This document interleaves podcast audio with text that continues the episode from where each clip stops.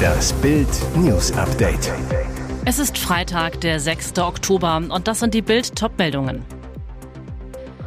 AfD-Chef Krupalla, kein Gift im Körper. Ihr Opfer war fünf Jahre alt, Kinderschänderin mit der Teufelshand gefasst.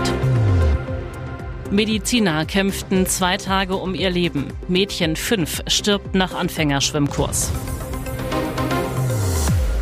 Der Fall Krupalla wird immer rätselhafter. Nach dem Krankenhausaufenthalt von AfD-Chef Tino Krupalla infolge eines Vorfalls bei einer Wahlkampfveranstaltung in Bayern hat die kriminaltechnische Untersuchung seiner Blutproben keine besonderen Befunde ergeben. Die toxikologische Untersuchung der Ermittler sei unauffällig gewesen, erfuhr Bild aus Ermittlerkreisen. Gefunden worden seien lediglich Spuren von zwei Schmerzmitteln, die ihm ein Arzt vor Ort verabreicht hatte. Zuvor hatte Krupallas Büro einen ärztlichen Entlassbrief vom Klinikum Ingolstadt zur Einsicht zur Verfügung gestellt. In dem Schreiben war sowohl von einer intramuskulären Injektion als auch an anderer Stelle von einer Injektion mit unklarer Substanz die Rede. Auch ein Nadelstich im rechten Oberarm wird in dem Schreiben beim Befund zur körperlichen Untersuchung des AfD-Chefs erwähnt. Eine Sprecherin der Staatsanwaltschaft Ingolstadt konnte die Angaben am Freitag zunächst nicht bestätigen. Nach Bildinformationen wurde inzwischen der behandelnde Mediziner angehört, der den Arztbrief geschrieben hat. Auf die Frage, warum er bestätigt habe, dass es sich um eine intramuskuläre Injektion mit unklarer Substanz handele, soll er gesagt haben, es sei eine bildliche Beschreibung der Hautstelle gewesen und gestützt auf Aussagen von Krupalla. In Kürze ist eine offizielle Mitteilung geplant. Sie haben sie. Beamte des Landeskriminalamtes Hessen nahmen am Donnerstag die Frau fest, deren auffällig tätowierte Hand in einem Missbrauchsvideo im Internet kursierte. Am Mittwoch hatten BKA und Generalstaatsanwaltschaft die Aufnahmen der Hand aus einem 2016 gedrehten Kinderpornovideo veröffentlicht. Kurz darauf meldete sich ein Paar bei der Polizei. Nach Bildinformationen konnte sich das Paar durch den Artikel über den Fall daran erinnern, vor Jahren eine Frau mit solchen Tätowierungen getroffen zu haben. Die beiden wussten auch noch ihren Namen, teilten ihn der Polizei mit. Die Ermittler der für die Bekämpfung von Kindesmissbrauch und Kinderpornografie zuständigen LKA-Abteilung fanden so schnell die Adresse der Frau. Die inzwischen 46-jährige Verdächtige lebt in einem Ort im nordhessischen Schwalm-Eder-Kreis. Dort nahmen LKA-Fahnder und eine Staatsanwältin die Frau am frühen Donnerstagabend fest, fanden auf ihrem linken Handrücken das Pentagramm mit Totenschädel, das auch in dem Missbrauchsvideo zu sehen ist. Der fünfzackige Stern ist ein Symbol für Satanismus. Der Totenschädel im Inneren des Sterntattoos verstärkt die unheimliche Wirkung noch. Ein Ermittler zu Bild. Die 46-Jährige konnte anhand der Tätowierungen eindeutig identifiziert und überführt werden. Außerdem fanden wir bei ihr tatrelevante Beweisstücke. Das Opfer war mit an Sicherheit grenzender Wahrscheinlichkeit ihre damals erst fünf Jahre alte Tochter. Die schlimmsten Befürchtungen sind eingetroffen. Ein Mädchen, fünf, das am Mittwochabend leblos aus dem Becken des Bontenwald-Schwimmbades in Hamburg-Niendorf gezogen wurde, ist tot. Das Kind sei am Donnerstagnachmittag im Krankenhaus gestorben, bestätigte ein Sprecher der Polizei am Freitag. Die Fünfjährige war am Mittwochnachmittag gegen 16.54 Uhr zunächst im Schwimmbad wiederbelebt und in die Klinik gebracht worden. Das Mädchen hatte an einem Anfängerkurs, dem sogenannten Seepferdchenkurs im Schwimmbad Bondenwald teilgenommen. Dabei ging das Mädchen unter und war eine bisher unbekannte Zeit unter Wasser. Sie zog sich schwerste Hirnverletzungen zu. Das Unglück passierte im sogenannten Leerschwimmbecken, das an der tiefsten Stelle 1,30 Meter tief ist. Die Schwimmlehrerin sah das leblose Mädchen, holte das Kind aus dem Wasser und fing an, es zu reanimieren. Später übernahm die Feuerwehr. Im Uniklinikum Eppendorf wurde die Fünfjährige auf der Intensivstation behandelt. Am Donnerstag wurden die lebenserhaltenden Maßnahmen dann eingestellt. Ein Polizeisprecher zu Bild. Es wird geprüft, ob es Versäumnisse seitens der Aufsicht gab. Auch wird geklärt, woran das Mädchen starb. Nach Bildinformationen hatten die Kinder schon einige der 24 Schwimmlerneinheiten absolviert. Zweimal in der Woche finden sie statt. Die Schwimmlehrerin gilt laut Bederland als sehr erfahren. Sie arbeitet schon seit mehreren Jahren als Schwimmlehrerin. Bederland-Sprecher Michael Dietl, wir stehen alle unter Schock. Bahnhammer, Bordbistros im Intercity werden abgeschafft. Das ist doch der Wahnsinn. Wer eine Reise im Intercity machen will, muss noch dieses Jahr anfangen, seine eigenen Stullen mitzunehmen. Sonst knurrt schnell der Magen. Denn zum Fahrplanwechsel am 10. Dezember will die Deutsche Bahn die Bordbistros in den ICs abschaffen. Das berichtete zuerst der Stern. Der Grund? Die Bistrowagen der Intercity 1 Flotte sind mit unkomfortablen Drehfalltüren ausgestattet, die gerade für Reisende mit viel Gepäck oder ältere Menschen nur schwer zu öffnen sind, bestätigt ein Bahnsprecher Bild. Außerdem haben die mittlerweile störanfälligen Wagen das Ende ihrer Lebensdauer erreicht. Im Dezember 2023 gehen die letzten 20 außer Betrieb. Zugleich kündigt die Bahn ein abgespecktes Nachfolgekonzept an.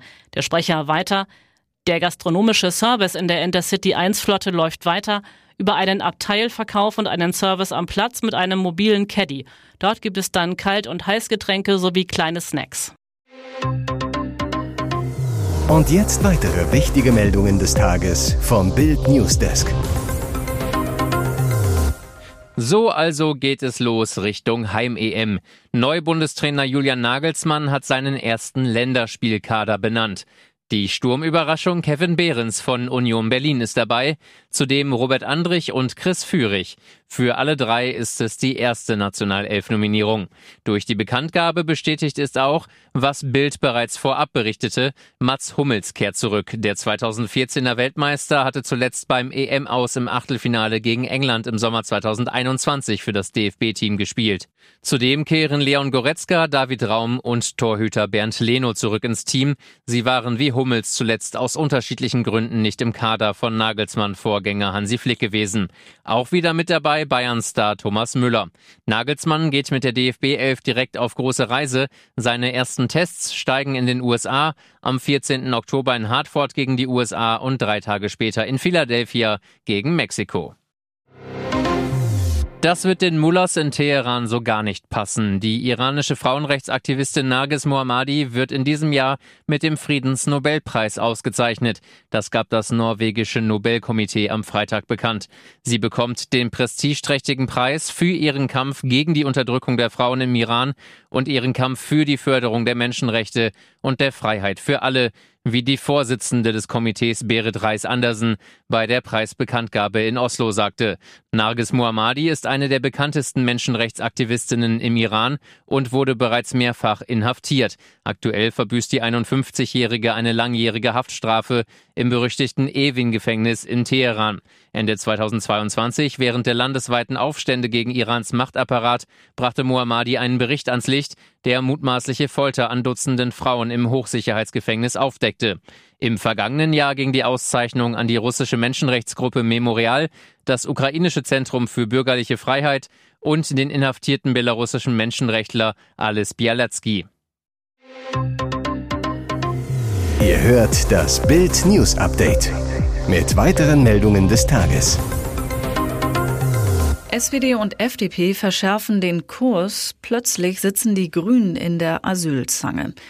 Die Ampelregierung steuert auf ihren nächsten Showdown zu. Es geht um eine scharfe Kurswende in der Asylpolitik.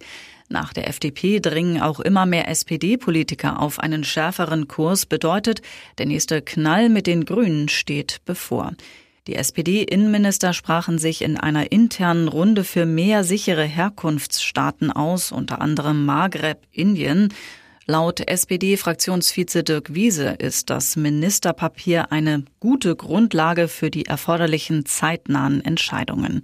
Problem, die Grünen mauern bislang. Die FDP hat einen Fünf-Punkte-Plan gefordert, unter anderem Prepaid-Karten statt Bargeld für Flüchtlinge, weniger Leistungen für abgelehnte Asylbewerber, Verbot von Geldüberweisungen in Heimatländer. Problem auch hier, die grünen Mauern. Immerhin gibt es bei einem Punkt Annäherung zwischen SPD, Grünen und FDP, dass Flüchtlinge mit Bleibeperspektive, zum Beispiel aus der Ukraine, möglichst zügig auch einen Job aufnehmen können. Nur eine Amira durfte bleiben. Comedian Oliver Pocher hat Tabula Rasa gemacht und auf Instagram aufgeräumt. Zig Postings, Fotos und Videos sind von seinem Profil verschwunden. 1,6 Millionen Follower schauen jetzt auf ein fast leeres Profil. Gerade mal zwölf Beiträge und ein einziges Highlight hat Pocher übrig gelassen. Die seltenen privaten Einblicke sind ganz verschwunden. Aber Ein einziges gemeinsames Posting mit Amira Pocher hat die Löschtirade überlebt. Ein Video, in dem sie gemeinsam eine trashige Schlagerperformance hinlegen. Amira singt zum Playback, Olli tanzt mit Wohlfühlplauze im Hintergrund. Ein schmerzhaft nostalgisches Andenken an die Ehe, ein Lieblingsvideo von Pocher oder hat er es bei seiner Aufräumaktion glatt übersehen? Möglich ist auch, dass er es aus rein geschäftlichen Gründen stehen ließ, denn das Video aus dem vergangenen Sommer hat mit 5,2 Millionen Aufrufen mit Abstand die meisten. Für gewöhnlich haben Pochers Videos eher ein bis zwei Millionen.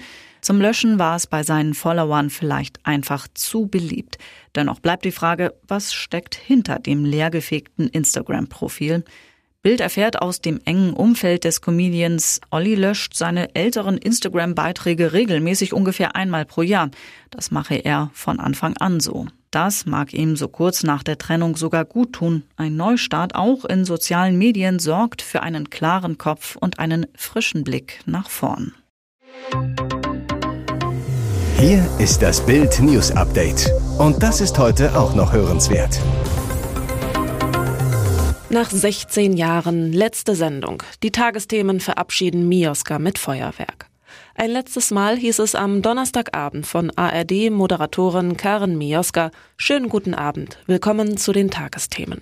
Jetzt macht die dienstälteste Sprecherin der Sendung Schluss, nach 16 Jahren. Von ihren Kollegen wurde Mioska mit einem Feuerwerk auf dem riesigen Bildschirm verabschiedet, der sonst die aktuellen Nachrichten illustriert. 20 Kollegen liefen am Ende der Sendung ins Studio, klatschten Applaus. Mioska, wunderschön in Pink, verbeugte und freute sich. Oh, wie süß! Danke schön, danke schön, danke schön. Dann winkte sie ein letztes Mal in die Kamera. Tschüss. Ihr Tagesthemenkollege Ingo Zamperoni hatte das Studio als erster gestürmt.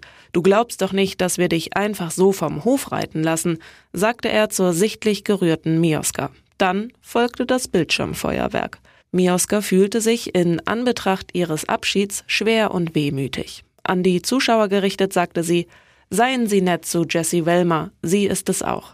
Die Ex-Sportschau-Moderatorin übernimmt bei den Tagesthemen. Mioska wird nächstes Jahr die Nachfolgerin von ARD-Polit-Talkerin Anne Will. Das hatte Bild im Mai exklusiv enthüllt. Mioska sagte, am meisten freue sie sich bei der Sonntagsschau darauf. Die Leute sitzen leibhaftig vor mir und ich habe auch mehr Zeit nachzufragen.